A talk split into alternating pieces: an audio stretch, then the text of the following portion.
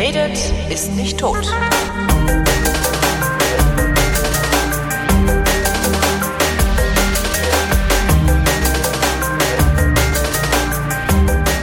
Willkommen zu einer neuen Ausgabe der Flaschen. Es sind die Weinflaschen, das heißt, es ist die Sendung, in der ich mich mit Christoph Raffel zusammensetze und wir Weine trinken und reden. Hallo Christoph. Hallo Holger. So, äh, als erstes eine Ankündigung. Ähm, es ist mir nicht nur, es ist eine technische Ankündigung, die sich an alle richtet, die auch gerne mal live dabei sind. Also es geht ums Streaming. Es ist mir aus irgendeinem mir völlig unerklärlichen Grunde nicht möglich, ähm, mit meinem neuen Software-Setup äh, auf diesem Kanal hier auf Xenim einfach so zu streamen, wie wir das bisher gewohnt waren. Das heißt, es wird eine neue Streaming-Adresse geben zu den nächsten Flaschen. Ähm, die kündigen wir dann auch im Blog an, nur dass ihr es auf dem Schirm habt und euch nicht wundert, äh, dass die Sendung bei Xenim nicht auftaucht. Es sei denn, irgendjemand repariert mir das zwischenzeitlich, dass das mit Xenim geht. Nun ja. Dafür, dafür gibt's dann aber auch eine deutlich bessere Klangqualität. Äh, ja, also das auf jeden Fall und vor allen Dingen auch nicht diese komischen Latenzen, die dazu führen, äh, dass sich das immer anhört, als würden wir einander nicht zuhören oder ja, als würden wir einander nicht zuhören, was wir vielleicht Ja. auch sowieso nicht tun. Das kann natürlich auch sein. Ja. Naja, man steckt nicht drin. Genau. So, äh, Steckt ja nicht drin. Äh, wo waren wir denn? Habe ich eigentlich irgendwas Kulinarisches erlebt in letzter Zeit? Ich weiß es ja gar nicht. Auf jeden Fall haben wir ja unsere, was ich mal sagen will, innerhalb relativ kurzer Zeit unsere Veranstaltung ausverkauft Ja, in Köln. Ne? ja, das ist Das finde ich schon mal echt in toll. der Tat. 40 Plätze sind weggegangen wie warme Semmeln. Wie warme Ja? Semmeln. Und jetzt, jetzt, jetzt verraten wir den Leuten, dass es ausschließlich Kartonwein und äh, Brötchen aus dem Discounter gibt. Das wäre geil, oder? So Gouda-Brötchen aus dem Discounter. Genau, für 75 Euro. Also, wir machen das wie äh, so viele andere auch. Ne? Genau. Wir haben einfach die Marke verkauft. genau. Und setzen uns dann ab. Wir brennen mit der Kasse durch. Großartige Idee. Na doch, ich habe eine, eine kulinarische Sache habe ich ähm, tatsächlich erlebt in den letzten Wochen und zwar hat Jürgen Schellin, ähm, der Präzeptor Germaniae des ähm, Brotbackens, des professionellen Brotbackens im billigen Backofen zu Hause, äh, der hat äh, schrieb mir, meinte hier, ich habe ein neues Brot ausprobiert, hm, hm, Pane Pugliese, willst du haben? Äh, und man muss mich ja nicht zweimal fragen, ob man mir sowas schicken soll. Und ich habe gesagt, ja, schick, schick, schick. Ähm, dann hat Shelly mir ein Paket geschickt. Da war dann, das, das lag dann auch noch zwei Tage bei der Post, weil ausgerechnet, als das ankam, ähm, ist dann irgendwie keiner da gewesen, der es hätte abholen können. Äh, annehmen können. Äh, lag dann zwei Tage bei der Post, dann habe ich es abgeholt, nach Hause, habe das aufgemacht und da war drin äh, eben dieses Pane Pugliese und äh, ich dachte so, boah, geil! Hab das da rausgerissen, habe direkt eine Scheibe abgeschnitten, angefangen zu essen und dachte so, irgendwas ist da komisch dran. Musst du aufbacken. Genau. Dann habe ich einen Zettel gefunden, wo drauf stand, ist nur, nur, nur vorgebacken, muss noch aufgebacken werden. Hätte ich dir sagen können, weil Ja. ja, äh, 25 andere Leute in Ja. Facebook-Timeline auch alle dieses Brot bekommen haben. Ja, ich war aber so, ich war Ich so nicht. heiß drauf. Ich war Aber ich so, kenne ihn halt auch nicht. ja, ich war halt so heiß drauf, dass ich, das- dass ich dann esse so und dann dachte ich, ja, das ist aber auch blöd. Irgendwie machst du mal ein bisschen Butter drauf. Ähm, hab das dann aufgebacken und das halt, obwohl es zwei Tage schon, also ne, Versand und zwei Tage liegen und sowas. Wir haben es dann auch an einem Abend weggefressen zu zweit. Und das war eins der grandiosesten Brote, äh, die ich hier so bisher mal hatte. Ja. Und Ja, ich schau mal, dazu das hat er noch gepackt und das ist richtig cool. Ähm, ein kleines Panettone. Äh, auch Mhm. zum Aufbacken. Und das ist, äh, das, das war tatsächlich das leckerste süße Backwerk, äh, Ja? das jemals in meinem Ofen entstanden ist. Und Ich habe ja nur sehr selten bisher gutes Panettone das war gegessen. ein gut grandioses. Panettone. Das war wirklich, Obwohl ich mir immer schon gut vorstellen konnte, dass das, wenn das jemand kann, Ja. auch sehr gut schmecken könnte. Aber äh, ich habe ich es halt nie in gut bisher irgendwo gefunden. ich Jürgen- habe mich allerdings auch nicht wirklich drum bemüht. Jürgen Schellin kann das. Also das war wirklich, Mhm. äh, das, also dieses Pane Pugliese, super Brot, aber dieses, dieses äh, äh, äh, Panettone, das war der, der totale Kracher. Und ich war dann auch ein bisschen sickig, dass er nur ein kleines reingetan hat. Du bist gut. Naja, ich hätte halt gerne ein großes gehabt. Ja, ja. Ich hätte auch gern eins gehabt. Ja, Ich ha. hätte auch ein kleines genommen. Ich- ähm, ja, und dann, ach genau, äh, äh, dann, wo, du- wo du sagst, das äh, Veranstaltung. Unsere Veranstaltung ist ja Marieneck in Köln und da war ich dann auch letzte Woche äh, beim Summer of Ach, Supper. siehste, das war, das war der äh, Wink, äh, Link. Äh, Der, ja. der Winklink. Und ähm, da war ich, aber, aber dieses Jahr habe ich tatsächlich nur zu einer einzigen Veranstaltung da geschafft, was ich wirklich sehr, sehr schade fand. Was denn gut? Es war super. Der Küchenjunge hat gekocht. Ah, ja. ähm, und eigentlich wollte er ja Schwein machen, hat er aber nicht, sondern hat alles mit Hähnchen und, und, und, und Hühnchen und also Chicken gemacht. Echt? Und Das wäre ja jetzt nicht so mein Ding. das war total geil. Ich hatte dann eine Vegetarierin dabei, eine Freundin aus ähm, Sydney war zu Besuch. Okay. Und äh, du hast die hab ich, in Sydney? ich habe Freunde in Sydney, ist Wahnsinn, ne? Ich, ich Ja. kenne genau einen Menschen in Sydney. Die war halt zufälligerweise in Deutschland und meinte, hey, hast du Zeit? Und ich hab gesagt, ja, ich habe Zeit, ich habe auch zwei Tickets für den Summer of Supper, lass uns hingehen. Die ist Vegetarierin und die hat's auch gegessen. Also, ne? Die ist also Props, keine Props. Props zum Äh, Küchenjungen. was wollte ich sagen? Die vegetarische Freundin aus Sydney hat äh, das Hühnchen gegessen. Äh, und da habe ich zum äh, Beispiel das beste Stück Hühnerleber gekriegt, das ich je in meinem Leben gegessen habe vom Küchenjungen. Okay. Ja. Und da hat, hatte, hatte dann äh, mein Besuch aus Sydney hatte da auch Probleme mit, da dann hatte ich dann zwei Hühnerlebern. Also Innereien waren dann vielleicht doch nicht so das. Nein, aber es war total lecker. Also war wirklich super, super Hühnchen. Auch so äh, mit, mit Hähnchenschenkel mit Brot in, ich weiß auch nicht genau, wie die, wie die das gemacht Es war alles geil. Ja, sehr geil. Und Hörertreffen war im Odonien. Äh, mittlerweile legendär, weil es das vierte Odonien-Hörertreffen war. Mit 65 Leuten, was auch super war. Okay. Odonien? Odonien ist in Köln ähm, so eine eigentlich so eine Brachfläche in der Stadt äh, hinterm Puff in der Hornstraße Ist, okay. ähm, und das hat so ein so ein äh, äh, Künstler hat es gepachtet und macht da so Kunst aus Schrott und hat auch so ein paar Hallen da, wo sich auch andere Künstler einmieten können. Einen Biergarten gibt's da, gibt's öfter mal Partys, irgendwie so Techno-Partys und sowas. Und Okay. Ansgar, der Gastrochef da, äh, der lädt uns dann immer ein. Also die haben montags zu und äh, ja, bisher hat das viermal, so. viermal geklappt, dass wir dann bei, bei Ansgar da in, im Biergarten Ist der feiern auch konnten. Hörer? Der ist auch Hörer, ja, ja. Ach so. Also total klasse. Und es war echt super. 65 Leute, als ich mal durchgezählt habe. Und alle, alle haben wieder was zu futtern mitgehabt. Und Ach, schön. Äh, ja, das Quarkkrokettchen hat wieder diese Canelés gemacht. das ist so, ich weiß auch nicht, was das ist. Das ist sehr dünnflüssiger Teig, der lange gebacken wird, glaube ich.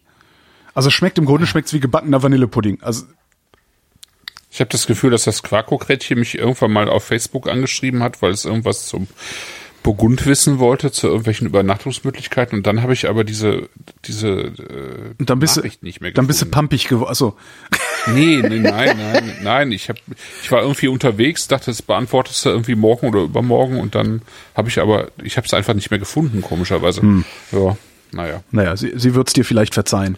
ich hoffe. Und wenn nicht, Pech. Ja. Ja, so das, das war mein, mein, mein, meine kulinarischen Erlebnisse der letzten, weiß ich nicht was, Wochen. Okay. Aber ich hatte keine nicht. kulinarischen. Nein? Erlebnisse. Ich hatte an dem, nee, ich habe, ähm, also ich hatte Weinerlebnisse, aber keine kulinarischen. Ah, ja, okay. Ich hatte am Tag, nachdem wir die letzte Vrind-Sendung hatten, habe ich so ein Tagesseminar gegeben, was ganz spannend war. Da ging es irgendwie die, eben um, um Produktion von Weinen. Ne? Also es war für äh, Leute aus der Hotellerie und Gastronomie und äh, also sowohl Leute, die Weine kaufen, aber auch verkaufen, also so Mitarbeiter eines äh, gastronomischen Betriebes und äh, das, das war sehr spannend. Also es war sehr schön, weil ähm, ich hatte eine ganz gute Auswahl an Weinen so zusammengesammelt, eben müssen wir hier vielleicht auch mal machen. Äh, zum Beispiel Riesling äh, von Clemens Busch einmal, also Gutsriesling einmal normal und einmal mit, mit der Hälfte Schwefel zum Beispiel. Ne? Aha. Also im Prinzip der gleiche Grundwein, aber eben mit unterschiedlicher Schwefelung. Äh, oder eben sozusagen normaler Riesling und dann einer, der eben viel länger, ähm, viel länger im Fass lag oder normaler Riesling und einer, der ähm, eben äh, mehr, äh, Stunden länger auf der Maische lag und so weiter. Also wie sich sowas äh, verhält, ne? Oder so eine ganze Reihe von, von Sauvignons, von einem einfachen Supermarkt-Sauvignon eben bis zu einem, der ein Jahr auf der Maische gelegen hat. Also immer extremer werdend. Das ist schon ganz spannend. Das, das war echt schön. Das war eine gute, gute Sache, gute Veranstaltung. Und dann war ich mal auf so einer Fachtagung, das war auch super spannend. Da ging es irgendwie um, also um, Der um Chat wird langsam nervös. äh, Schlüsselbegriffe, die wollen trinken. Ja, ne? ja. Äh, ja, ja, das ist ja Hier wird so. gerade vermutet, die haben den Wein noch nicht kalt gestellt und müssen ihn jetzt erst kalt quatschen. Ah, okay. Kalkquatschen. Kalkquatschen. Ja, wir können auch erstmal trinken und dann rede ich noch darüber, weil es geht ja quasi um äh, das Thema auch später. Ach so, noch. Also ich ah, hab, ja. äh, ich, ich, ich war in keinem, ich glaube, ich war in keinem Restaurant. Irgendwie, Ja, äh, bis auf muss eins. ja auch nicht. Mit, nö. Ich habe, ich habe, äh, als ich dann zurück wollte, eigentlich wollte ich am Samstag zurückfliegen von Köln aus.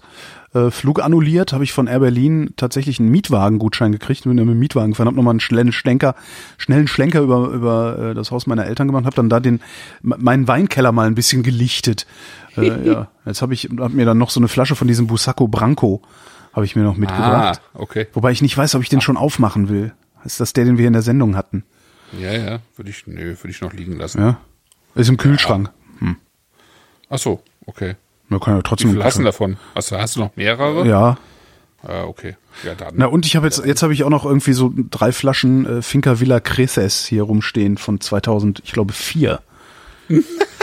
Ja, super. Die, da, davon mach doch mal was auf. Das mache ich auch. Ja, aber nicht jetzt, weil es steht draußen. Da müsste ich, da müsste ich rausgehen. Ja, ich habe 2003 äh, irgendwann mal aufgemacht. Das ging noch. Aber ähm, der hat schon schon seinen Zenit überschritten. Echt? würde ich Schade. sagen. Naja. Ja, ist halt das Blöde, dass ich, dass ich ähm, ja früher immer mit dem Zug gependelt bin und mir dann immer Flaschen mitnehmen konnte, wenn ich bei meinen Eltern vorbei bin. Also als ich noch in Frankfurt war, bin ich halt immer mit Bahncard 100 dann schnell einen Abstecher zu meinen Eltern, drei Flaschen Wein mitgenommen nach Berlin. Ja, und jetzt die letzten Jahre äh, war ich halt meistens nicht in der Lage, was mitzuschleppen. Sehr ärgerlich. Ja, Aber ähm, wolltest du nicht irgendwie mit Air Berlin fliegen und es hat mal wieder nicht funktioniert? ja, das war jetzt am Ah, Samstag. das war das mit dem Das- Auto. genau, das also dem stattdessen ein Auto. Stattdessen ein Auto und immerhin hat das dazu Ja. geführt, dass ich jetzt doch irgendwie, ich habe auch noch eine, eine, eine Trockenbeerenauslese und eine, und eine Auslese, also eine, zwei kleine. Unter anderem äh, von ähm, Weingart. Eine Auslese? Ja, ich glaube, eine Auslese von Weingart äh, ist auch noch dabei gewesen. Okay. Müsste dann auch von da, wo, wo wir das letzte Mal da waren. Wann war denn das? 2007? Oh. Acht? Ja, so. In der zwei, Ecke, ne? Ja. Äh, womit fangen wir denn an zu trinken? Acht. Äh, wir fangen an mit dem Gutswein. Der Gutswein. Gutswein. Wagner Stempel Weißburgunder Gutswein. So. Genau. Wagner Stempel hat es jetzt endlich mal in diese Sendung geschafft. Tja, wurde auch Zeit. Oder auch Zeit. Genau, habe ich mir auch gedacht. Warum haben wir eigentlich noch nie Wagner Stempel getrunken, sondern immer nur davon erzählt? Äh, dachte ich, ändern wir jetzt mal. Also das ist ja so ein Weingut, was mich eigentlich mein, mein äh, so diese gesamten letzten zehn Jahre des Bloggertums und so weiter immer begleitet hat. Das war auch der erste Artikel, den ich im, in meinem Blog damals veröffentlicht habe. Tatsächlich. Äh, War ein Wagner Stempelwein, ja, ja, genau. Na, Wagner Stempel ist eigentlich auch der, äh, zumindest so in meiner Erinnerung, der erste Qualitätsriesling, den ich vielleicht nicht den ich getrunken habe, aber an den ich mich wirklich erinnere. Und den hattest du mir damals, als ich mit dem Trinken wieder angefangen hatte, Balthasar Gracian, sage ich nur. Äh, Ja. Habe ich übrigens noch eine, äh, eine, äh, wie heißt denn das? Eine Magnum von gefunden. 2003er. äh, war das ein Dreier, den wir damals hatten, oder war das ein Zweier? Der Das ist eine geile. gute Frage. Ähm, Zweier, glaube ich eigentlich. Scheiße. Also es gab ja mal diesen einen sehr hoch bewerteten. Ja. Ähm, aber ich meine, es wäre 2002 gewesen. Ich habe aber auch noch irgendwo eine Flasche. Ist schon ganz witzig, ja. Ja. Genau, Wagner und, und, und genau. Den, ähm, weißt du was, ich nehme den, ich, der liegt, der steht noch bei meinen Eltern. Entschuldigung, fällt mir gerade ein, der steht noch bei meinen Eltern. Ich nehme den einfach mit im Oktober, wenn wir, wenn wir da bei der Veranstaltung Ja, sind. Da ja, können wir den ja mal verkosten, mal gucken, was da rumkommt. Und zwei, zwei Magnums äh, Fabelhaft 2005. Die könnten das sogar noch, könnte auch die, noch, ja, könnte noch funktionieren. absolut, glaube ich auch. Ja. Ja. So, Wagner Ja, Stempel. genau. Also äh, ruhig schon mal die Nase reinhalten. Also von der Farbe her ist er ja sehr, also zumindest hier jetzt, ich bin irgendwie umgezogen. Ich bin irgendwie im, Was? ja, ich bin im, im Zimmer meiner Söhne, die jetzt beide irgendwie gerade woanders im Urlaub Ah. sind, weil ich, weil ja in meinem Zimmer der Stuhl zusammengebrochen Ah, ist heute ja. Morgen. Stuhlbruch. Genau, deswegen habe ich jetzt hier aber irgendwie so ein komisches Licht. Also ich kann irgendwie gar nicht so richtig genau sagen, äh, was der für eine Farbe hat. Oh ja, das ist bei mir jetzt auch ein bisschen komplizierter. Ja. Okay. Naja. Er ist zumindest ist recht hell. Ziemlich helles Gelb, ja, würde ich sagen. Sehr helles Gelb. Ja. Und ähm, ich hatte die Kollektion sozusagen einmal durchprobiert in den letzten Wochen. Und ähm, die machen, haben ja schon mittlerweile, ähm, haben die in dem Weingut, ich glaube, die haben so um die 20 Hektar und ähm, schon ein ganz, ganz schön beeindruckendes Portfolio. Also Weißburgunder war eigentlich schon immer dabei. Also sozusagen die typischen rein hessischen Sorten. Riesling, Silvaner, Weißburgunder, äh, Scheurebe. Na, Scheurebe ist, glaube ich, 2007 dazugekommen. Ähm, Sauvignon Blanc, äh, auch schon, also auch um die Zeit, glaube ich. Ne? Dann hat er irgendwann auch, auch Spätburgunder mit dazu genommen. Ähm, Tut das, tut das der Qualität Abbruch? Weil nein, oft, nein, im Gegenteil. oft ist es ja so, dass äh, je, je breiter du dich aufstellst, desto weniger Mühe Ja. gibst du dir äh, im Detail. Ne? Ja, das macht, das ist bei ihm eigentlich genau der, das Gegenteil, muss man sagen. Okay. Also ich glaube, der, der letzte Jahrgang, äh, den, den wir jetzt hier haben, äh, ähm, also ich, ich finde den auch hervorragend, aber die Bedingungen waren viel schwieriger. Der Jahrgang davor war eigentlich der beste, den er bisher je gemacht hat. Aha. Und zwar komplett durch seine Weine durch. Also das, äh, Das hat wäre dann aber auch 15, was, hat äh, auch was mit dem Jahrgang zu tun, weil der Jahrgang irgendwie den, den Weinen eine unglaublich schöne Säure gegeben hat, den 15ern. Mhm. Und ähm, das kriegt der 16er nicht ganz so hin, aber das ist, tut den Weinen keinen Abbruch. 15 war einfach eine, eine geniale, ähm, also einfach eine geniale Säure für die Weine. Ah ja, habe ich ja sogar Und, zwei Flaschen da liegen von 15. ja. Zwei Herkretz. Ja. Und ähm, nee, das ist, der hat es ganz behutsam so Stück für Stück weiter äh, gemacht und äh, ist, ist langsam gewachsen und hat immer so ein bisschen was dazugenommen, äh, wenn er, wenn er es sozusagen äh, auch verantworten konnte. Also ich kenne wenig Winzer eigentlich, die äh, so, so genau und penibel äh, arbeiten und so viel Zeit auch wirklich in, in, in ihren Weinbergen verbringen und ähm, der gehört ja eher so zum, zu den leiseren Vertretern seines Fachs, ja. Also, sag mal, dafür, dass er jetzt äh, schon einer der mit, mit Sicherheit Top 5 Winzer in Rheinhessen ist. Ähm, also Klaus-Peter Keller steht, steht glaube ich, irgendwie an der Spitze. Das sind die Weine, die am stärksten gehypt werden. Dann gibt's eben ähm, Wittmann und Battenfeld Spanier. Ähm, und dann ko- kommt für mich eigentlich auch schon Daniel Wagner in, in diesem Bereich. Ja. Und ähm, das hat er also sozusagen sehr leise und, und äh, so Stück für Stück gemacht. Ne? Ähm, das hatte aber insgesamt mit so einem, mit so ein bisschen wie so einem Paukenschlag eigentlich angefangen. Also wir haben ja vor- vorletztes Jahr mal diese Herkretzprobe in Berlin gemacht. Ja, woraufhin ich ja gesagt habe, ich will Also- das genauso machen wie du. Also dazu Ja. muss man wissen, äh, werte Hörerschaft, der Christoph, der sammelt Wein, allerdings nicht in großen Mengen. Ähm, und der hat es geschafft, ich glaube, zehn Jahrgänge von ein und demselben Wein äh, zusammenzutragen. Und die hat er uns dann alle trinken lassen. Wahnsinn war das. Genau, das ist aber tatsächlich auch der einzige Wein, den ich so konsequent gesammelt habe. Und tatsächlich auch im Prinzip immer nur so ein, zwei Flaschen. Also äh, es gibt ja Ein Leute, die- 16er Herkretz gibt's noch nicht, ne? Nee, die kommen jetzt erst im, die werden offiziell vorgestellt in Wiesbaden am 21, 20. 21. August. Ja. und äh, bei der sogenannten Vorpremiere in Wiesbaden und äh, dann beim VDP, ne, also beim Verband der äh, Prädikatsweingüter und wo er eben Teil ist, also das ist ja ein sogenanntes großes Gewächs, also sozusagen die besten besten Lagen in Deutschland sind da große Gewächse, äh, wenn wenn man Teil dieses VDP ist ähm, kann man diese Weine so nennen und die werden dann eben zusammen vorgestellt und dann auch in verschiedenen Städten einem Fachpublikum leider erstmal vorgestellt. Also den Leuten, die die Weine ja dann auch kaufen sollen, um sie dann wieder zu verkaufen und eben Journalisten. Ne? Ja, und das ist immer Ende August.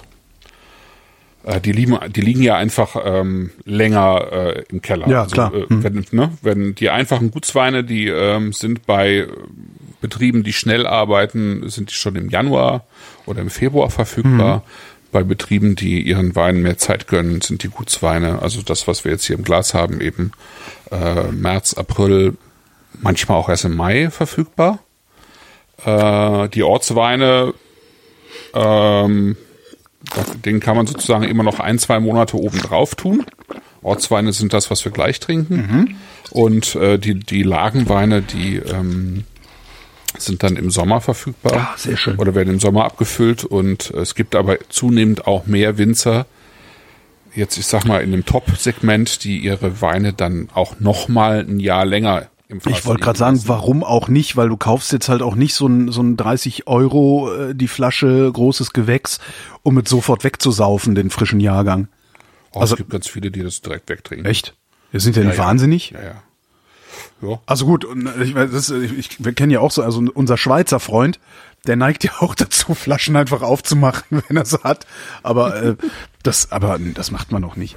Frage aus dem Chat. Ähm, ich vermute, Ja. es geht hier um diesen Weißburgunder. Wie lange kann man so einen Wein im Keller liegen lassen? Also ich sprach ja vorhin von der Scheurebe 2007. Ne? Mhm. Ähm, ähm, 2006 hatte er, glaube ich, den, äh, den Weinberg gepachtet. Das ist irgendwie ein Nachbar von ihm, der den nicht mehr bewirtschaften konnte aus Altersgründen. Er hat die Scheurebe den, äh, übernommen und äh, 2007 den ersten Wein gemacht, äh, auch schon damals unter Schraubverschluss. Und ich habe immer noch äh, Weine davon im Keller und die sind immer noch gut. Die sind immer noch frisch und die halten sich über zwei Wochen im Kühlschrank. Wow. Ja, und das ist eine einfache 2,7er Scheurebe, die ist jetzt zehn Jahre alt. Und äh, ich glaube, dass äh, man das, wenn man unbedingt will, das mit allen seinen Gutsweinen machen kann. Aber ich sag mal grundsätzlich drei, vier Jahre mit Sicherheit kein Problem. Also gerade, weil in einem unter Schraubverschluss Weine, äh, also die, die sozusagen die, das Altern des Weines sich doch deutlich verzögert. Ah ja. Da kommt ja noch mal weniger Luft Stimmt, rein als ja. durch einen Korken. Ähm, und insofern verändert sich der Wein eben langsamer. Also es kommt immer irgendwie Luft rein, da auch, aber eben viel weniger. Ne? Ja, also ne, drei, vier Jahre, äh, also mindestens. Ja, super. Mindestens. Ne? Genau. Ähm, der Weißburgunder kommt, ähm, also Wagner Stempel ist in Sieversheim und Sieversheim ist, äh, gehört zur sogenannten rheinhessischen Schweiz. Das ist so an der Grenze zur Nahe. Ne? Also einfach mal äh, bei Google Maps, Maps gucken, wo Sieversheim ist. Es gibt ja Rheinhessen ist das größte deutsche Anbaugebiet. Also ist natürlich auch vom, von, vom, äh, von den Böden her, vom Klima her sehr, sehr breit gefächert. Also es gibt, ich sag mal, Richtung Bingen gibt es eben extrem viele sehr, sehr kalkhaltige Böden. Ähm, hier sind wenig kalkhaltige Böden, äh, dafür sind es eher so ähm, vulkanische Böden, also Porphyr äh, zum Beispiel, was ja ähm, auf dem Riesling draufsteht, der heißt, der heißt schon, den wir gleich trinken, der heißt schon immer Riesling vom Porphyr. Das ist ja eher ein, ein ähm, so ein Vulkangestein. Ne? Das ist ja, das ist ja der, der, der, der, das ist der erste Wagner Stempel, äh, den ich in meinem Leben getrunken habe, war vom Porphyr, dieser Riesling, den hast du mir hingestellt, damals in Bonn noch. Und äh, mich damit ein für alle Mal versaut. Also das war halt so unendlich viel besser als alles, was ich vorher in meinem Leben getrunken hatte. Also das hat wirklich sehr wehgetan, ja. Ja, Und dann habe ja, ich nämlich, dann habe ich beim. Scholzen, habe ich dann nämlich noch eine äh, Jahre später habe ich eine beim Scholzen eine Flasche Riesling vom Porphyr gefunden, äh, eine Magnum. Was total schön ist, weil das sind halt auch diese Keulenflaschen heißen die, glaube ich, ne, die wir hier haben auf dem Tisch. Äh, Schle Schlegel. Schlegel, genau. Eigentlich. Und das einfach in doppelt so groß und mit der kann man dann, die kann man dann so über seine Schulter legen, wenn man äh, aus dem Laden geht. Sieht sehr, sehr sexy aus. Hab ich mir jedenfalls eingebildet. Mhm. Ja, ist, ist die, ich finde die auch schön. Also ich meine, Magnumflaschen an sich sind, sind ja sehr schön. Ja. Und wir werden bei unserem Abend im Oktober auch nur Weine aus Magnumflaschen oder Doppelmagnum trinken. Yeah. Ja. Unter anderem eben auch Porphyr. Ah, schön. ähm, Frage aus dem Chat. Ist der Nachbar von, von Wagners, ist der zufällig Mathelehrer, der das nur noch aus Hobby macht? Ah, da bin ich jetzt Weil überfragt. von dem haben sie nämlich, äh, schreibt er, schreibt, schreibt einer, von dem haben sie letztens in Bad Kreuznach was, was gekauft. Und der hat nämlich erzählt, dass Wagner Stempel den Hang gegenüber auf dem gleichen Berg hat. Also ich glaube, der, der die Scheurebe hatte, der war schon was älter. Ähm, nee, insofern glaube ich nicht. Okay. Also es gibt natürlich Ein alter einige, Mathelehrer. einige äh, äh, Winzer in dem Ort. Und ähm, im Prinzip äh, äh, ist, sind die Lagen um Sieversheim auch aufgeteilt auf alle, die da irgendwie auch leben und arbeiten, würde ich sagen. ne? Also es gibt eben zwei äh, Hauptlagen, das ist die Herkrets und der Höllberg. Und das Interessante ist, dass äh, äh, beide Lagen äh, eben schon mal sehr bekannt waren. Anfang des 19, äh, Anfang des 20. Jahrhunderts. Ähm, sozusagen schon mal äh, auch Wagnersche Weine wohl schon mal äh, sozusagen mit den besten aus dem Rheingau gleichgestellt wurden. Bei Versteigerungen, früher wurden die Weine ja versteigert meistens, ähm, sehr teuer waren und dann ist es irgendwann halt alles den Bach runtergegangen. Ne? Also der deutsche Weinbau an sich ja, habe ich ja auch schon mal erzählt, äh, der der rheinhessische insbesondere, ne? also weil die sich ja dann auch irgendwann also erstmal natürlich durch die Kriege und äh, Verluste an, an Menschen und äh, dann wollte deutschen Wein natürlich im Ausland auch niemand mehr haben. Also mhm. das war ja früher auch einfach ein Exportprodukt, ja. Das waren ja sehr teuer, die deutschen Weine. Ach echt? Und, ähm, es ja, gab mal eine Phase, wo die teuer war. Ich dachte, die wären immer billig gewesen irgendwie. Nee, es gab eine Phase, wo deutscher Wein teurer war als Bordeaux und äh, Champagner und äh, Burgund, also äh, oder auf einem ähnlichen Level. Ja. Ja, also die besten Weine aus dem Rheingau, ähm, aus den besten Lagen aus der Pfalz, äh, vor allen Dingen aber von Mosel und Saar, äh, war, gehörten mit zu den teuersten Weinen der Welt. Und äh, so, so Trockenbeeren auslesen und so sowieso. Mhm. Aber eben auch so die, die typischen, ich sag mal, Auslesen und äh, äh früher hießen die, äh, hieß das, was wir heute als großes Gewächs bezeichnen, hieß früher Kabinett. Ach. Mit C am Anfang ah. und einem T. Ja? Aha. Ähm, Kabinett äh, kommt eigentlich daher, dass, äh, dass es früher in den Kellern, in, in den Rheingauer Weingütern, also äh, sowohl Schloss Vollrats als auch äh, Kloster Eberbach schreiben sich das so ein bisschen auf die Fahnen, dass sie halt einen Kabinettkeller hatten. Und in dem Kabinettkeller waren die besten Weine. Und daraus hat sich dann irgendwann entwickelt, dass äh, äh, eben die besten Weine dann auch Kabinett als Kabinett bezeichnet wurden und ja, als es alles irgendwie da niederging, also in den 20er Jahren war es noch so und so, ich sag mal nach dem Krieg, nach dem Zweiten Weltkrieg dann, äh, wo sich der Weinbau auch irgendwie neu formiert hat, hat sich dann auch eigentlich erst so äh, diese äh, moderne Form von Kabinett, also so leicht, äh, eigentlich das leichte, der leichte Restsüße frische Wein von der Mosel mhm. wurde ja dann Kabinett genau. und dann hat sich das ein bisschen ausgedehnt. Ja. ähm, also deutscher Wein war hoch angesehen bis äh, Anfang 19. Äh, 20. Jahrhundert, Entschuldigung, äh, eigentlich bis zum gewissen Maße, wenn man so will, bis zum Ersten Weltkrieg. Mhm. Und äh, dann hat sich das zerschlagen, das Ganze. Und dann ähm, kam eben ja in den 50er, 60er Jahren, also zum einen fehlten die Winzer, dann fehlten auch die Händler.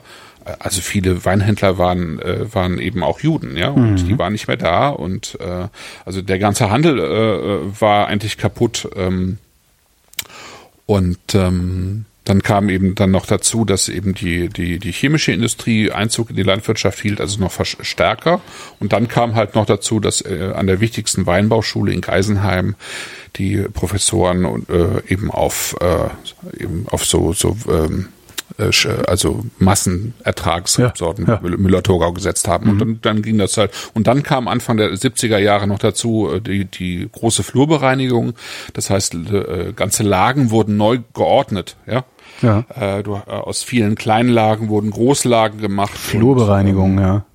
Ja, äh, ähm, tatsächlich wurden die Weinberge auch neu angelegt, ja. Und ähm, aber durch diese diese Veränderung von kleinen Lagen zu Großlagen war es dann eben auch möglich, unter den Großlagen, die ein hohes, also als Namen ein hohes Renommee hatten, äh, eben auch billigen Wein zu verkaufen. Ja.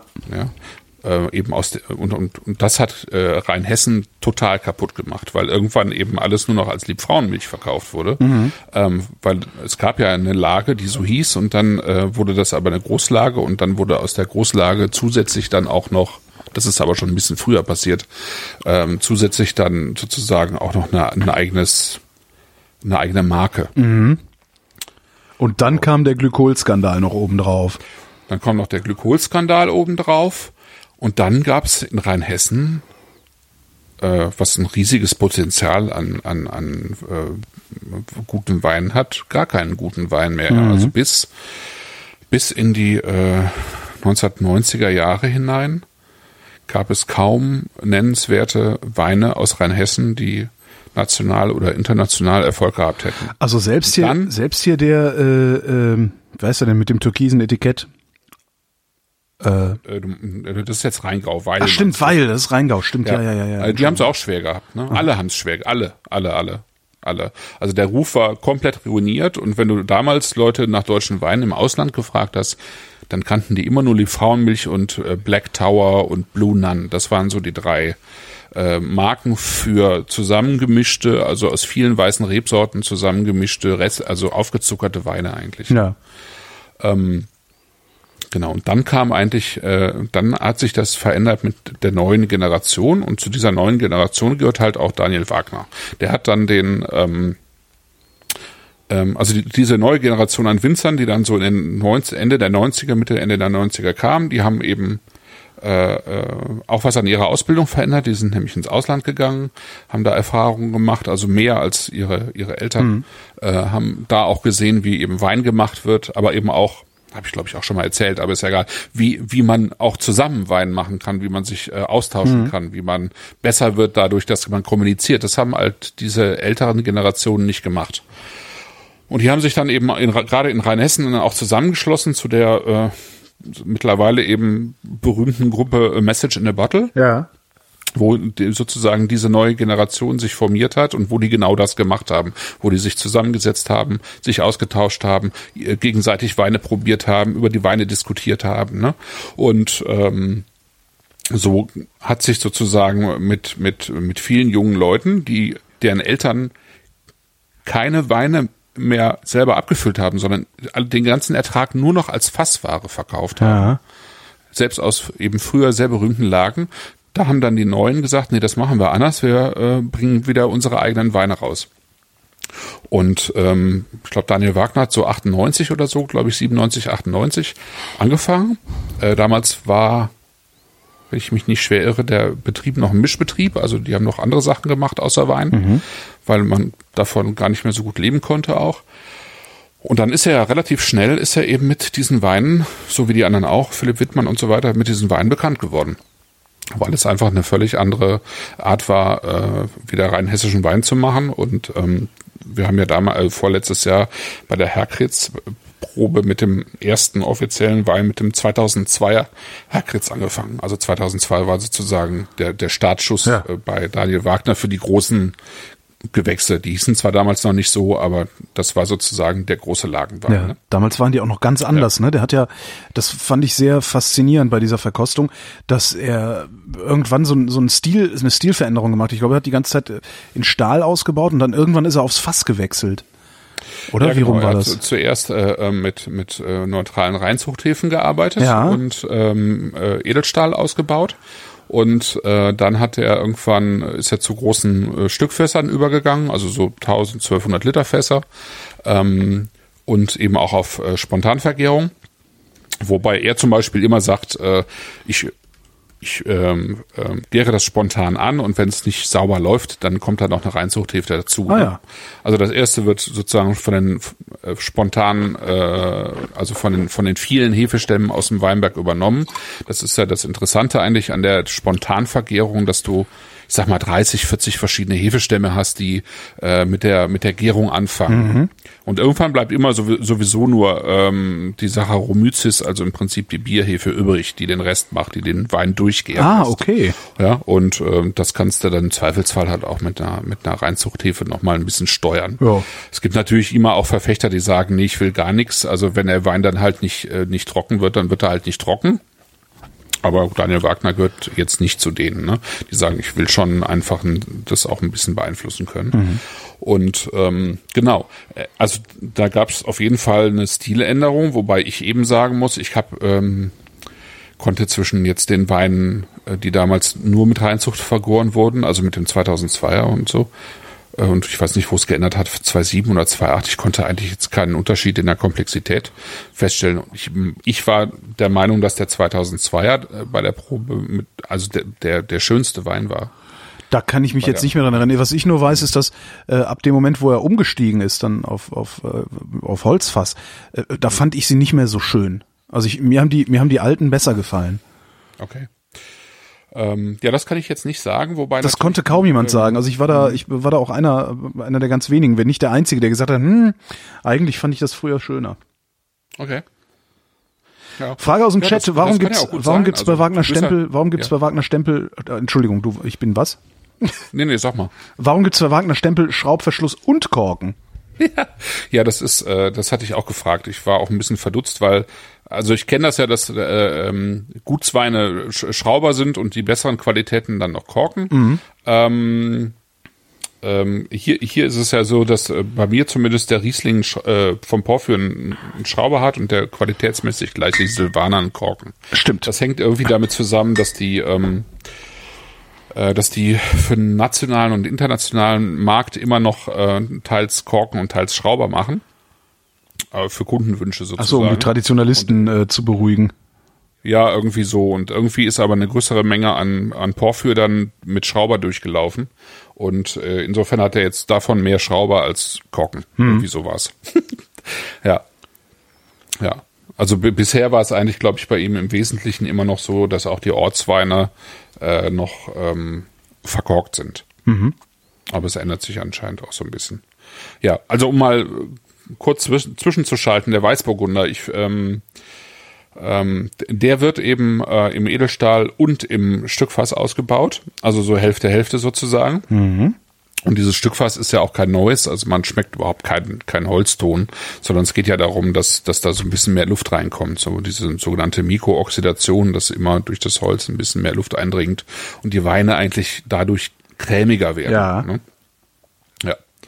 Ja. Ähm, was ich, genau, was ich vorhin sagen wollte, du magst ja auch einfach sehr gerne die, die Weine zum Beispiel von, ähm, äh, hier von der Nahe, von Tesch. äh, Tesch, genau. Ja. Und Tesch ist zum Beispiel ein Vertreter, äh, ähm, der sagt alles äh, neutrale Reinzuchthefe und alles im Edelstahl, ne? Ja. 100 Prozent. So. Was jetzt aber nicht heißt, dass ich nicht auch, äh, ne, also ich lehne Nö. das andere nicht ab, aber irgendwie fand ich das an dem Abend sehr, sehr eindrucksvoll, dass, dass, dass mir da so ein, ja, dass eigentlich ich einen Geschmacksabfall glaub, äh, äh, zu, zu spüren geglaubt habe, so muss man es formulieren. Hm. Ja. Ja, äh, Ja, wo, wo waren wir denn jetzt eigentlich mit dem Gutswein? Haben wir über den schon gesprochen? Nee, ne? nee, haben wir noch nicht Okay. gesprochen. ähm, ich bin gar nicht so ein, so ein großer Freund normalerweise von Weißburgunder. Mhm. Also vor allen Dingen nicht im Gutsweinbereich, aber wobei manchmal finde ich Gutswein sogar noch schöner äh, als, als die schweren äh, Top-Weißburgunder, die dann im Holz ausgebaut werden meistens. Aber den hier fand ich jetzt sehr schön, weil er irgendwie, weil ich die Frucht mag, also diese, ähm, diese gelbe, relativ gelbe Frucht, die er so hat. Ähm, Kernobstfrucht finde ich vor allen Dingen. Und äh, die Würze, die mit dabei ist, die aber ganz leicht ist, äh, irgendwie leicht und ähm, äh, also jung und leicht irgendwie. Ja. Also es ist ein sehr, ähm, eigentlich ein sehr frischer Weißburgunder ähm, und ich finde eigentlich ein sehr feiner Wein, äh, Weißburgunder, wo dann eben so ein Schuss Würze mit reinkommt. Das finde ich, finde ich einfach sehr gelungen. Ja, das gefällt mir. Also ich, ich, ich käme im, im Traum, also Weißburgunder ist auch so einer der Weine, da käme ich im Traum nicht drauf, mir welchen zu kaufen. Also wenn ich so vorm Regal stehe, ist Weißburgunder, also wahrscheinlich würde ich eher noch einen Riesling im Boxbeutel mitnehmen. Bevor ich mir einen Weißburgunder kaufe, weil ich da irgendwie auch noch nie so von beeindruckt war. Aber der ist wirklich sehr schön. Ja. Ja, das geht mir eigentlich auch so. Also ich gehe geh nicht in den Laden, um mir einen Weißburgunder zu kaufen. Vor allen Dingen, also in meiner Erinnerung ist Weißburgunder immer ein bisschen lasch. Ja, Und das ist der hier so gar nicht. sehr, sehr schnell passieren. Genau. Das finde ich auch. Also es ist für, für, für diese Rebsorte, finde ich, ist es ein total schöner Vertreter. Ähm, der ist nicht, äh, der ist jetzt nicht super kompliziert oder so, das soll ein Gutswein ja auch nicht sein. Ähm, der soll ja einfach auch, ähm, den soll man ja auch einfach wegschlürfen wollen, trinken wollen. Deswegen hat so ein Wein immer auch ein bisschen mehr Restzucker in Deutschland. Ne? Ähm, der hier hat jetzt so um die 5 Gramm Restzucker. Ähm, was jetzt äh, Leute, die jetzt zum Beispiel nur französische Weine trinken, äh, jetzt überhaupt nicht äh, so schön finden. Die wollen die Weine ähm, eher trockener haben eigentlich. Ne? Ähm, aber ich finde, das geht hier. Also ähm, wenn der Wein wärmer wird, mer merkt man es durchaus, ne? diesen leichten Zucker da drin. Aber es ist, ist äh, finde ich, auf einem Level, das eigentlich sehr schön ist. Und eben auch zur Säure eigentlich passt. Ja. Mit wem machen wir weiter? Ähm, wir machen weiter, würde ich sagen, mit dem, ja, womit machen wir weiter? Machen wir mit dem Silvaner weiter. Mit dem Silvaner. Silvaner. Also Gutswein ist ja ein, ein, eben ein Wein, der aus allen Lagen, in dem Fall jetzt allen Weißburgunder Lagen des Gutes stammen kann. Also der, im Prinzip müssen das einfach nur Wei- Weinlagen in Rheinhessen sein. Äh, bei dem nächsten Schritt, beim Ortswein, ist das eben schon anders. Da steht ja dann auch Siefersheim drüber. Ja. Ich bin jetzt mal gespannt. Also das äh, Silvaner, ne, ich habe ja so eine Sil mein, meine Silvaner-Geschichte ist ja, ich fand Silvaner immer ein bisschen oll, weil der mir immer ein Tick zu cremig war. Also so ein Tick zu zu seidig, zu sanft, zu freundlich, zu weich. Bis ich dann ähm, bei Andy Weigand gesessen habe und dessen Silvaner getrunken habe und gedacht habe, oh, das geht ja auch frisch. So, und jetzt bin ich mal gespannt. Genau, die hatten wir ja in der letzten Sendung und deswegen habe ich eigentlich auch nochmal den Silvaner ähm, ausgesucht vom Daniel, weil der, ähm, weil es ja eigentlich zwei Gebiete in Deutschland gibt, wo der Silvaner schon seit Jahrhunderten heimisch ist. Das ist eben Franken und Rheinhessen. Ne? Und ähm, insofern denke ich, äh, dachte ich, das passt eigentlich sehr, sehr schön, wenn wir äh, also wer, wer sozusagen vielleicht noch die Weine von, von Andy Weigand irgendwo im Hinterkopf hat oder hinten auf der Zunge. Aber das ist schon was sozusagen, anderes. Ne? Dann, also- dann hier das nochmal zu probieren.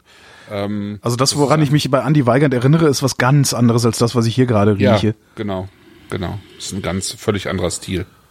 Aber es sind halt auch völlig andere Böden. Ne? Also äh, die haben ja äh, im Franken da eher Muschelkalkböden und sowas und das hier ist, ist halt äh, äh, da ist Sandboden, Lehmboden, Schotterboden und dann eben auch noch dieses äh, Porphyrgestein mit drin. Das ist ein andere, anderes Klima und ähm, der wird dann einfach auch nochmal ein, ein Stück weit anders Was ausgebaut. rieche ich denn da im Hintergrund? Was ist das denn?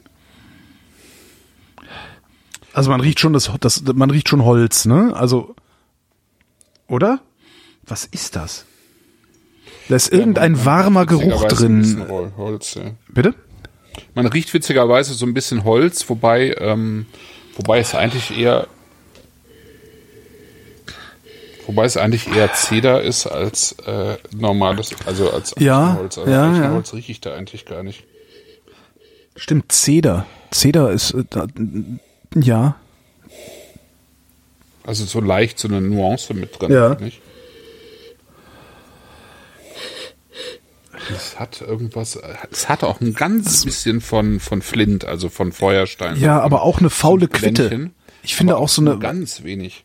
weißt du, aber auch so, so faule Quitte. Irgendwie so ein, so ein äh, überreifes, gelbes Frucht.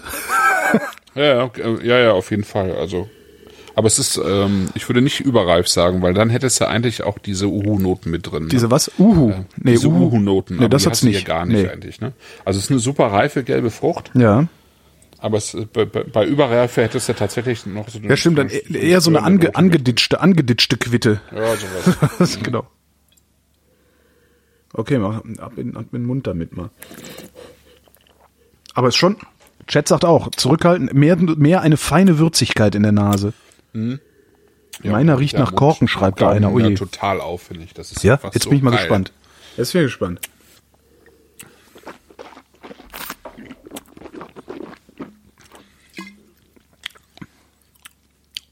Oh. Der arbeitet aber lange. Hm. Boah.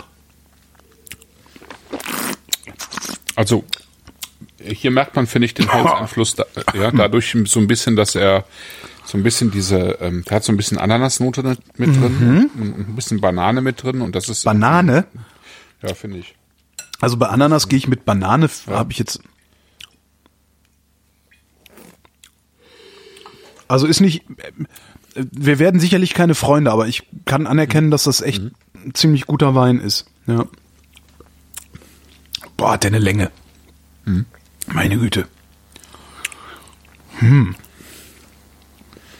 Ja, das ist schon, der hat, also der hat nicht nur Länge, der hat halt auch richtig Volumen am Gaumen. Ne? Das Ja. ist schon, ne, der, der, der kommt in den Mund und dann macht er sich breit.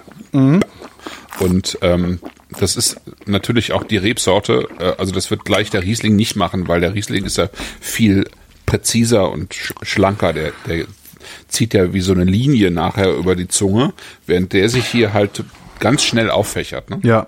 Der hat Also aber der hat- ziemliche Hitze, bringt der mit, finde ich. 13 Prozent. Ja, aber ich, Ich finde, finde- die, die, die, diese, diese Wärme, die ist am, am äh, Gaumen vorne oder in der Mhm. Mitte, aber die geht ja nicht, äh, geht ja nicht hinten äh, brandig rein, finde ich. Ne? Chat Also sagt, wirkt hinten raus, aber etwas alkoholisch. Das ist das, was ich mit Hitze Ja, meine. Mhm. Hat so ein, Okay. Das, ist, das Wort ist sehr unangemessen. Hat was Schnapsiges im Rachen.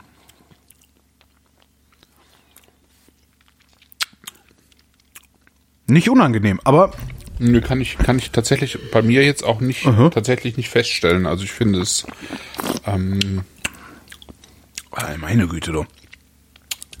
Der, der hat echt Wumms. Also echt. Was, was, was haben wir da für einen Preis pro Flasche? Da sind wir über 20 Euro, oder? Nee, nee, die, Nee? die Ortsweine sind unter 20. Oh, Also die sind so, ich glaube mittlerweile kosten sie 17,90. Ah, trotzdem Als wir angefangen haben, Porphyr zu trinken, lag er bei 13,90, glaube ich, und mittlerweile ist er, glaube ich, bei 17,90. Das ist die Inflation. Damals haben wir aber auch mehr Stundenlohn gehabt. nee, weniger wollte ich sagen. Tatsächlich war es mehr, ne? Ja. Naja. Ach so, doch, jetzt, jetzt spüre ich es ein bisschen im, äh, in der Kehle. Mhm. So ein bisschen Hitze ist drin. Grappa. Stimmt. Kommt aus dem Chat. Also so dieses Ja, nee, das Grappa-Gefühl. will ich jetzt gar nicht, weil Grappa auch wieder, eigentlich ja auch wieder diese Uhu-Noten hat. Und die, also Hm. die kann ich zumindest nicht feststellen. Aber ich, ich äh, kann nachvollziehen, was ihr meint. Ja. Am Ende bleibt bei mir ein leichter Kork im Mund, sagt äh, einer im Chat. Hm. Kork? Dann müsste die Flasche, also dann müsste einfach der Wein Korkschmecker haben, sonst. Also ich kann hier null, Nee. Finde ich auch. also weder Kork noch nasse Pappe oder so. Aber kann ich einfach nicht feststellen jetzt. Nee. Und ich habe die Weine relativ warm jetzt hier. Ja, ich leider auch. Ähm, ich habe die vor einer Stunde rausgeholt und äh, das müsste man auf jeden Fall schmecken können jetzt.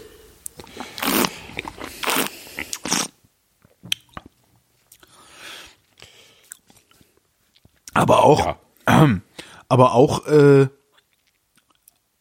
auch wieder ein ganz anderer Silvaner, als ich erwartet hätte, äh, dass er ist. Also was sonst ist das, das ist ja jetzt wirklich, das, das hat ja mit Seidigkeit nichts zu tun. Das hat auch nicht diese Knackigkeit, ne? Also die, die, die, die äh, Weigands Knackigkeit hat das auch nicht, aber Nee, nee, hat, hat es nicht. jetzt, jetzt ist der Chat ist, Also das, jetzt ist der Chat der Meinung, dass er zu brav sei. Also bitte. der Silvaner? Ja. Brav. Ach so. Nee, brav finde ich den jetzt auch nicht. Also ich finde, der, der ist ziemlich selbstbewusst, ähm, kräftig.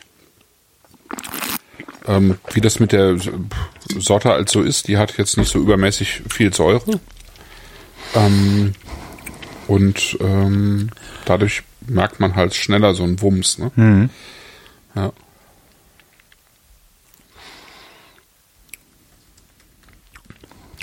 Also ich äh, mag ihn gerne, aber ich äh, finde, es ist äh, tendenziell einfach ein Wein, der, ähm, den man gut auch zum Essen nehmen kann. Ja, Es ist, wenn ich jetzt für mich selber eine Flasche aufmachen würde, würde ich nicht den Silvaner aufmachen, sondern den als nächstes trinken, den, den Riesling.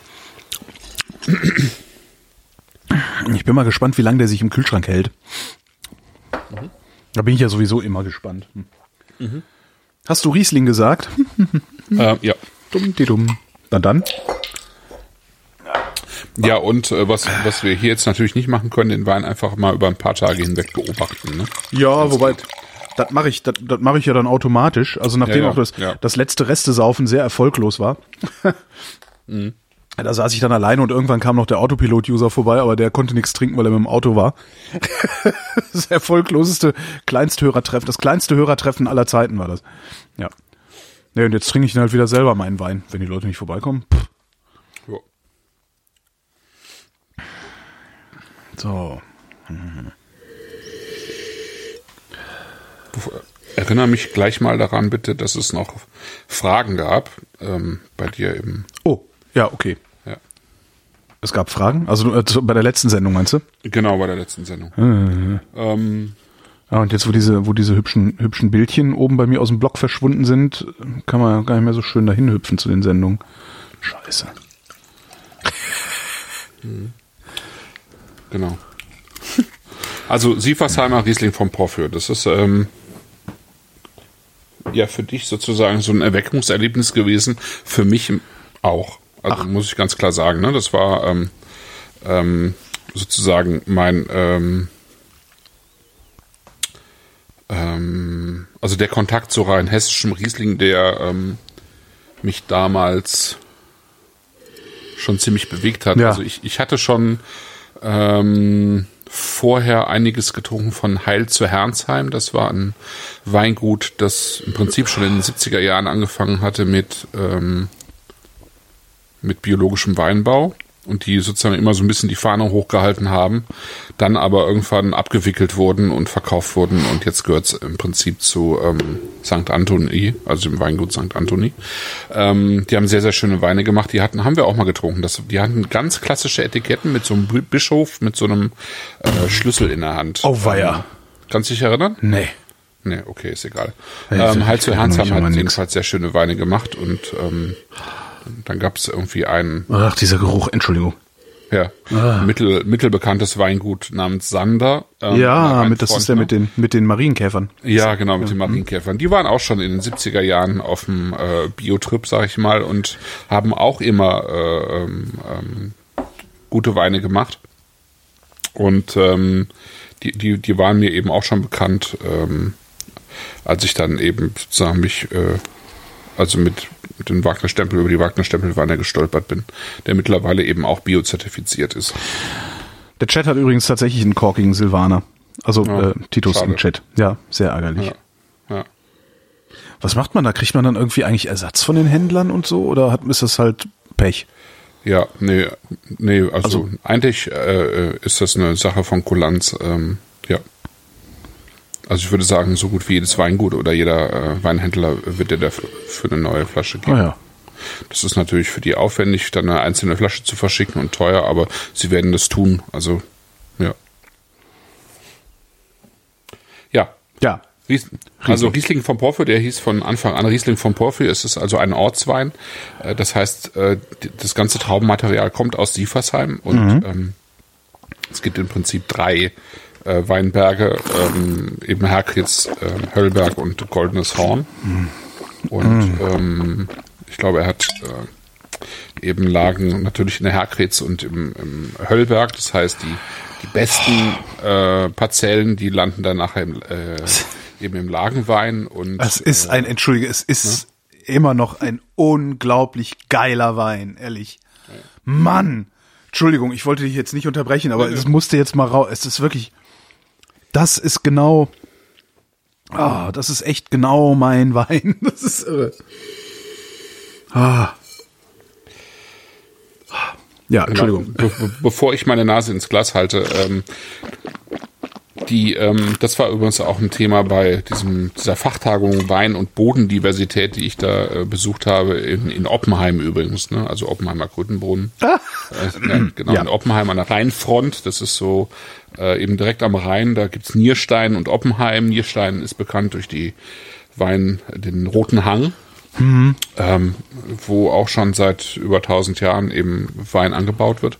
Ähm, da ging es auch darum, ähm, sozusagen die ähm, nochmal diese diese äh, Qualitätspyramide von Gutswein, Ortswein, Lagenwein äh, genauer zu erläutern. Und da fielen so einige Zahlen, die äh, belegten, dass äh, die Winzer überhaupt keine Probleme haben, äh, ihre Gutsweine loszuwerden normalerweise und auch nicht unbedingt Probleme haben, ihre Lagenweine loszuwerden, wohl aber den, die Weine in der Mitte, nämlich die Ortsweine. Ach, Ich glaube nicht, dass das unbedingt jetzt beim Daniel Wagner der Fall ist, weil dieser Riesling vom Porphyr einfach, äh, einfach so bekannt ist. Ja? Ähm, da denkt jetzt gar, gar keiner daran an Ortswein. Aber irgendwie bleiben, bleiben die gerne mal liegen, weil die irgendwie, ähm, also die, die Leute kaufen bewusst Lagenweine dann für 30, 40, 50 Euro. ja. Oder es gibt die anderen, die eben äh, vor allen Dingen die Gutsweine trinken, die dann irg- irgendwie je nach Weingut zwischen 5, 6 und 10, 11 Euro kosten. Ne? Aber das in, der, das in der Mitte bleibt irgendwie liegen, weil die Leute zu wenig damit anfangen können. Weil sie denken, das, ne? Dabei ist eigentlich, ich, ich kann es nur jedem sagen, das sind eigentlich die Weine, die, die eigentlich ein Schnäppchen sind. Weil ähm, die, die sind zwar teilweise doppelt so teurer, äh, teuer wie die Gutsweine, Ja. aber sie haben von den guten Winzern, sie haben immer schon äh, sehr viel von den Lagenweinen im Prinzip mit drin, ja. Ähm, also von der von der Qualität und auch tatsächlich von den Trauben. Ne? Also wir haben hier jetzt natürlich kein Herkretz im Glas und auch kein Höllberg, sondern eben aus beiden Lagen sozusagen zusammengenommen einen, diesen Ortswein. Ja. Aber man, man kann im Prinzip sozusagen dieses Ortsterroir eben rausschmecken und, ähm, und eben äh, auch die Arbeit des Winzers, der diesen Wein fast genauso macht wie äh, die, die, die Lagenweine, außer dass vielleicht die Lagenweine dann noch ein Stück länger auf der Hefe bleiben.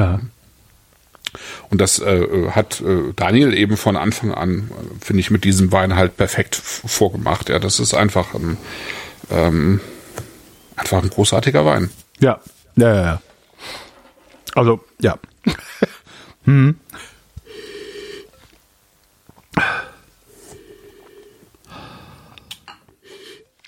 Ja, es ist einfach ein großartiger Wein. Also er, er kostet halt auch großartig Geld, ne? Darf man nicht. Man, Ja.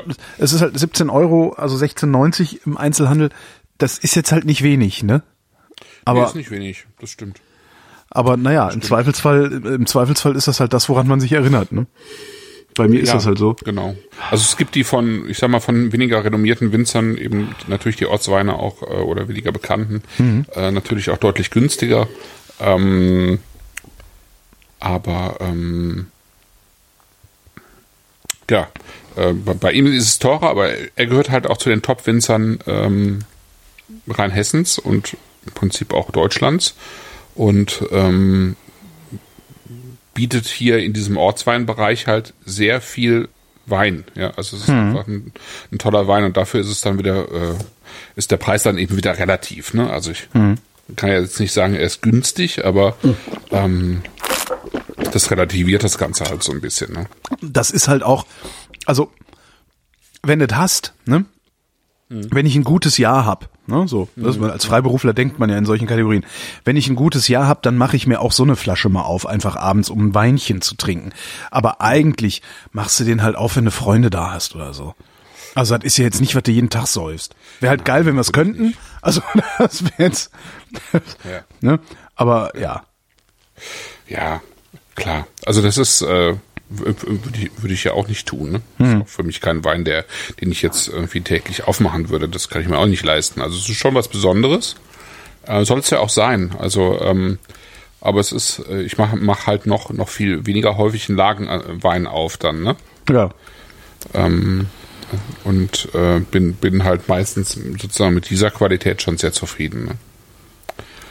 Und äh, also ich habe jetzt jetzt gerade nochmal nachgeguckt, ähm, sozusagen ein äh, Kollege, der auch in, in ähm, der Nähe von Siefersheim sitzt, der heißt Steitz, der hat äh, sozusagen auf dem gleichen Level auf dem Ortswein, äh, der kostet dann halt 12 Euro, der Riesling. Ne? Also da, da fangen halt die Ortsweinpreise auch an. Ne? Ja. Das hier bei, bei, bei Daniel ist halt schon ambitionierter einfach. Ne?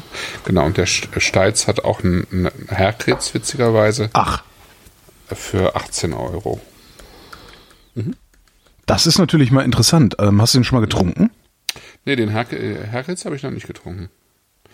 Ja, witzig. Weingut Steiz, das ist ja interessant. Ja. Also ich habe, äh, was ich von, von Steitz gerade bekommen habe, ist Neu Bamberg Riesling. Und äh, ich habe auch vom Daniel Wagner den Neu Bamberg Riesling. Der hat mittlerweile da auch ein, eine, äh, ein Stück Weinberg gekauft und äh, die werde ich mal miteinander vergleichen, mal gucken, was dabei rauskommt. Ja. Weil ähm, mir der Steitz irgendwie bei einer Probe ähm, kürzlich auch gut gefallen hat. Fand ich, fand ich einen sehr schönen Wein. Das heißt, der, wenn, wenn, wenn der auch einen Herkretz hat, dann ist das im Grunde wahrscheinlich ist das einfach die Parzelle nebendran, oder? irgendwo da, ja. Also es sind ja schon ein paar Hektar und der Daniel hat schon einen größeren Teil davon auch, weil er einfach äh, jetzt auch seit 17 Jahren sozusagen sammelt. Ja.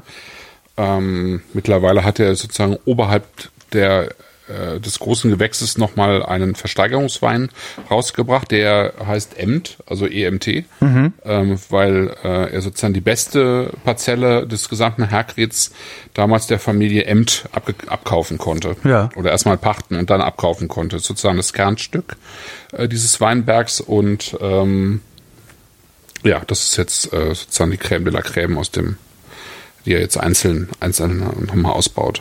Mhm. Ja, Siefersheim. Siefersheim und Daniel Wagner. Ähm, Ich, also ich, jetzt würde ich mir ja gerne mal so einen Herkretz von Steitz irgendwo kaufen. Das Problem ist, dass man, ich weiß immer gar nicht, wo ich jetzt hin könnte in Berlin. Hm.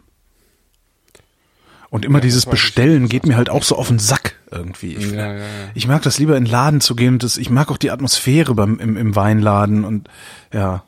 Mhm. Oh, fällt mir gerade ein. Hat jetzt überhaupt nichts mit äh, Wagner Stempel zu tun. Oh Gott, ist das ein geiler Fall. Ähm, ich war kürzlich bei Jacques und von Jacques hatten wir doch auch mal ein, äh, was war das, ein Cremant Bouvet La Doubé oder so ähnlich. Ja. Ähm, und da, da, da haben die ja so, die haben da von, ich glaube, 11,90 Euro oder so, also 12 Euro Flaschen, die ja schon sehr geil sind. Aber es gibt auch eine 17 Euro Variante, also irgendwie die, wie hieß Tresor. denn der? Was? Tresor heißt Tresor heißt der. Wahrscheinlich, ne? Ja, genau, Tresor heißt der. Äh, den habe ich gekauft so als Mitbringsel, weil wir waren irgendwie zu viert, äh, gute Laune, yay. Ähm, hab ich gedacht, ja komm, jetzt lass mal krachen, kaufst mal eine große, teure Flasche. Ähm, super, kann ich auch nur empfehlen. Also, wobei, der für 12 Euro, der reicht auch. Also den Fünfer kann man sich auch sparen. Das muss jetzt nicht, Das finde ich jetzt überhaupt nicht. findest du nicht? Nee. Also ich habe jetzt diesen, diesen, diesen 12 Euro habe ich nicht mehr, also ich habe den jetzt nicht dagegen getrunken, aber den, soweit ich mich dran erinnere, war der halt hervorragend.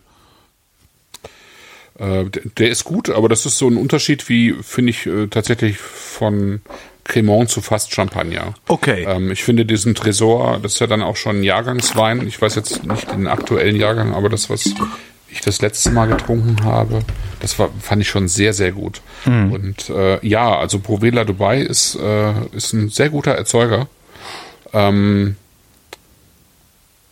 ja, ein sehr gutes, also sozusagen das führende äh, große Haus an der Loire. Die machen sehr viele unterschiedliche ähm, Weine, haben die schon immer gemacht. Also die haben, glaube ich, äh, im, im 19. Jahrhundert zwischenzeitlich irgendwas um die 50 verschiedene Etiketten gehabt, weil gut, weil die dann auch wiederum Weine unter verschiedenen Etiketten in verschiedene Länder verkauft haben und so weiter. Ähm, aber die sind eigentlich wirklich ein Garant für, für, für sehr guten Loire Cremant. Muss man echt sagen, ja. Und äh, auf jedem, eigentlich auf jedem äh, Niveau, Preisniveau.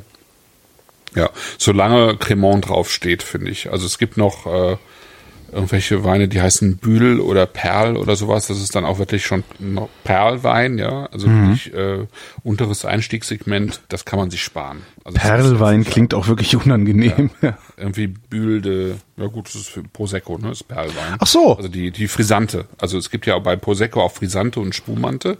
Ja. Und Frisante ist halt ein Perlwein und ein Spumante ist ein Schaumwein. Ähm, das gibt's bei Prosecco beides.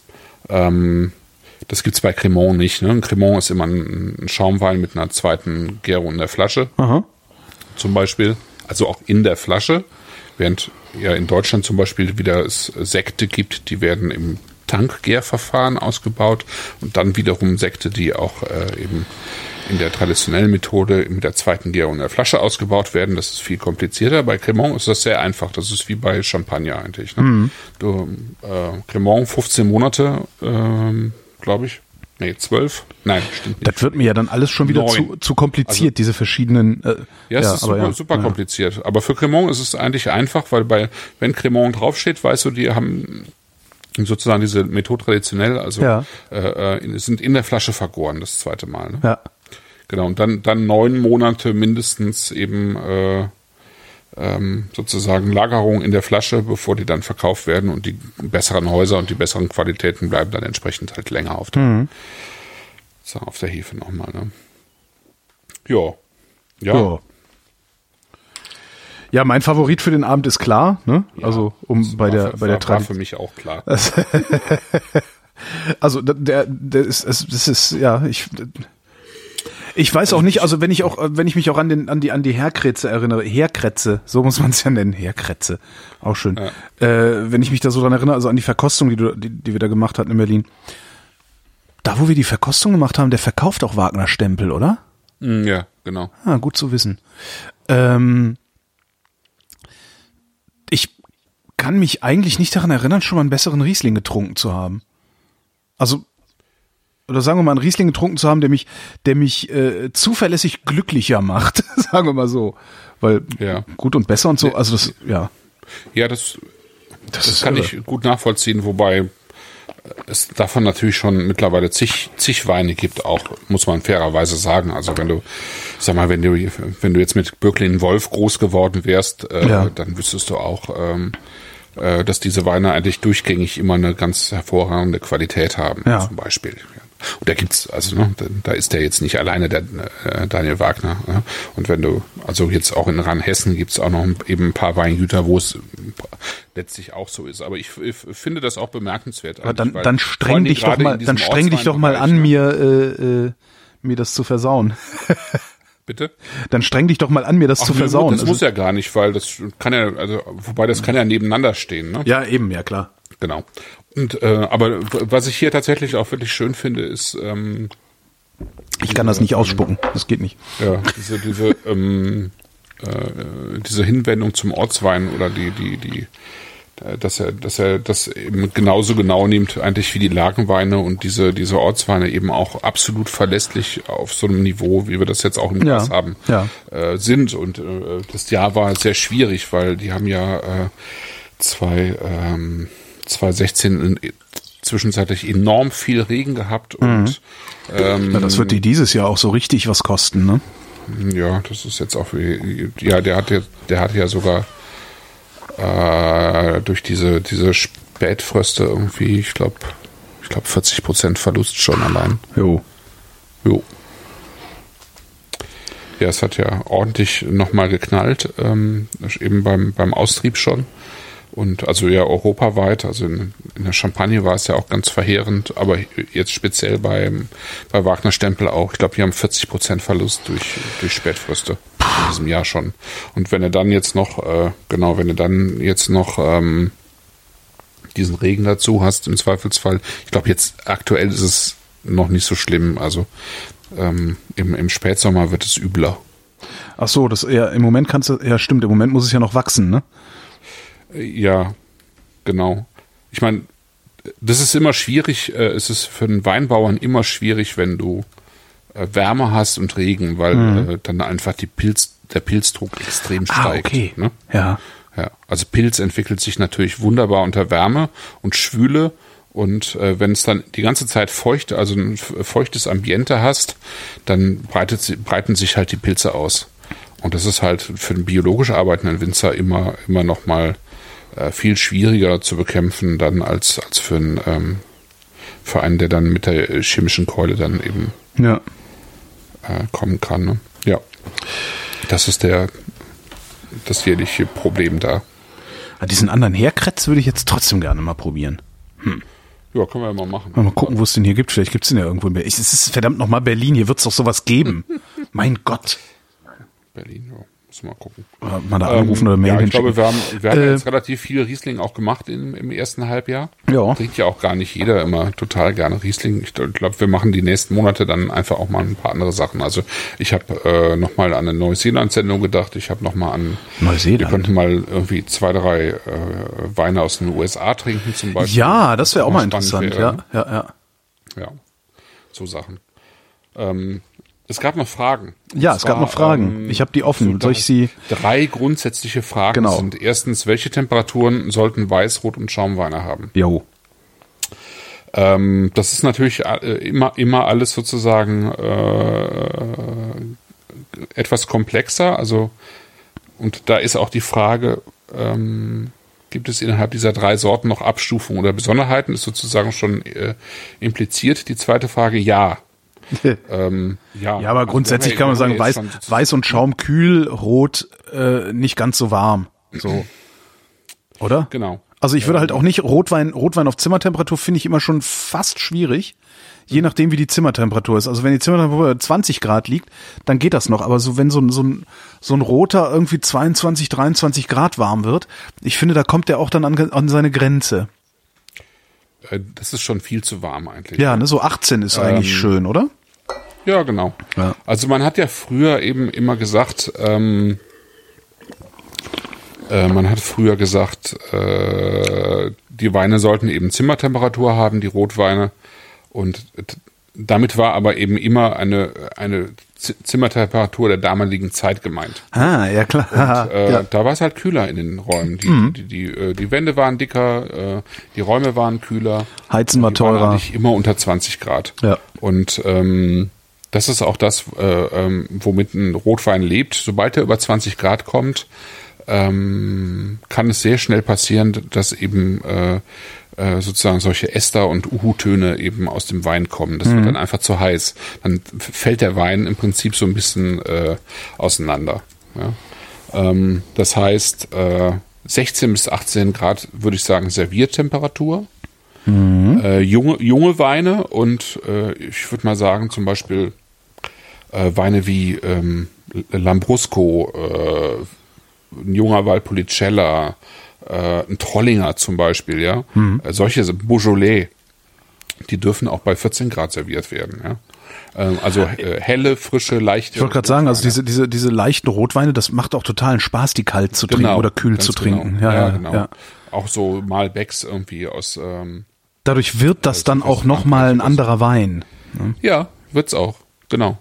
Und das, äh, die funktionieren dann eben auch im Sommer. Ja? Mhm. Also das können auch sehr schöne Sommerrotweine sein sozusagen. Ne?